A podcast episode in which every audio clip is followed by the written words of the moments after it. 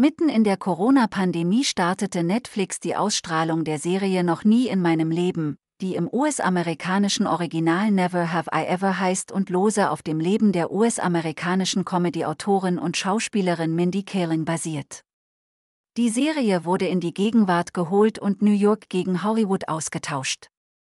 Carling ist die Tochter zweier Inder, drehte schon im Jahr 2005 ihre ersten Filme und produzierte The Office, NBC, es folgte The Mindy Project für Fox. Rund 13 Monate mussten die Fans auf die Fortsetzung der ersten Staffel warten. In dieser Staffel konnte sich Devi Vishwakumar, hervorragend verkörpert von der Neuentdeckung Maitreyi Ramakrishnan, nicht entscheiden, ob sie lieber Paxton Hall Yoshida, Darren Boyne oder doch Ben Gross, Jaren Lewison, daten möchte. Es folgte ein Hin und Her und schließlich entschied sich das junge Mädchen, dass es doch mehr Gefühle für Paxton hat. Nun, in der dritten Staffel, haben Devi und Paxton noch immer nicht den Akt der Liebe vollzogen. Obwohl Devi zu Beginn der Serie vor seiner Tür stand und hoffte, dass er Schmetterlinge bekommen könnte. Weil bereits vor der Premiere der dritten Runde eine vierte und finale Staffel angekündigt wurde, muss man kein Genie sein, um zu wissen, dass alle großen Coming-of-Age-Serien ihre Charaktere durch die Beziehungshölle gehen lassen. Wie schon einst bei Passy und Joey, Dawson's Creek, Seth und Summer, OC, California oder Sitcoms wie bei The Big Bang Theory zwischen Leonard und Penny muss das Band der Beziehung mindestens einmal brechen, ehe es erfolgreich weitergeht. Eine gute Serie braucht Konflikte, da sind verliebte Paare eher abstoßend. Und deshalb wird die Geschichte zwischen Ben und der in der zweiten Staffel eingeführten Anesa Cressy, Megan Sui, immer komplizierter. In der zweiten Runde ist sie Davis neue Bekanntschaft auf der Sherman Oaks und zugleich ihre Rivalin. Die Beziehung mit Ben hat ein Ende, weil sie glaubt, Ben halte sie für doof. Man merkt schon, so wirklich rund sind die Episoden nicht geschrieben.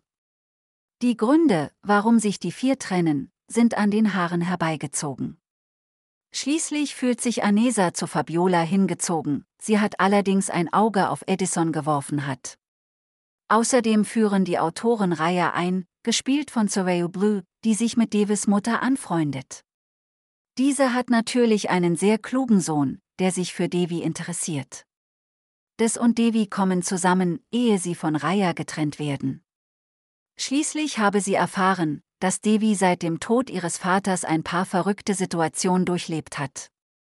Daher könne Des, der eine Elite-Privatschule besucht, auch nicht mit einer solchen Spinnerin zusammen sein. Schon fast in Vergessenheit geraten die übrigen Charaktere wie die Freundinnen von Devi, Eleanor, Fabiola und Anessa, die zeitweise zu Sidekicks degradiert wurden. Die Geschichte von Noch nie in meinem Leben ist weder zäh noch langweilig, die dritte Staffel hätte durchaus mehr Episoden enthalten können. So ist von dem Leben von Davies Küsin Kamala fast gar nichts zu sehen. Sie date zwar wieder Davis Lehrer, doch man hätte den beiden Charakteren durchaus mehr Screentime geben können. Genauso sieht man von der Beziehung von Eleanor, ihrer Leidenschaft für Schauspielerei und ihrer Beziehung trennt so gut wie gar nichts. Mit der letzten Episode der dritten Staffel werden die Fernsehzuschauer mit dem Abschluss einiger Charaktere überrascht. Noch nie in meinem Leben hat das Thema im Vorfeld immer nur vage angeteasert, doch dass die Jugendlichen die Schule beendet haben, war doch dann eher sehr überraschend. Insgesamt können die Fans von Noch nie in meinem Leben sehr zufrieden sein. Die Serie kommt von einem sehr guten Niveau und gehört auch mit der dritten Runde zum oberen Mittelfeld der guten Serien. Netflix hat damit ein kleines, aber feines Projekt vorliegen. Man kann nur hoffen, dass die Macher die vierte Staffel nutzen werden, um die Geschichten abzurunden. Ein an den Haaren herbeigezogenes Ende wie bei Gossip Girl braucht niemand, es muss auch nicht zwingend wie bei OC, California noch eine Hauptfigur sterben. In ein paar Monaten wird Netflix hoffentlich ein rundes Ende präsentieren. Noch nie in meinem Leben kann bei Netflix gestreamt werden.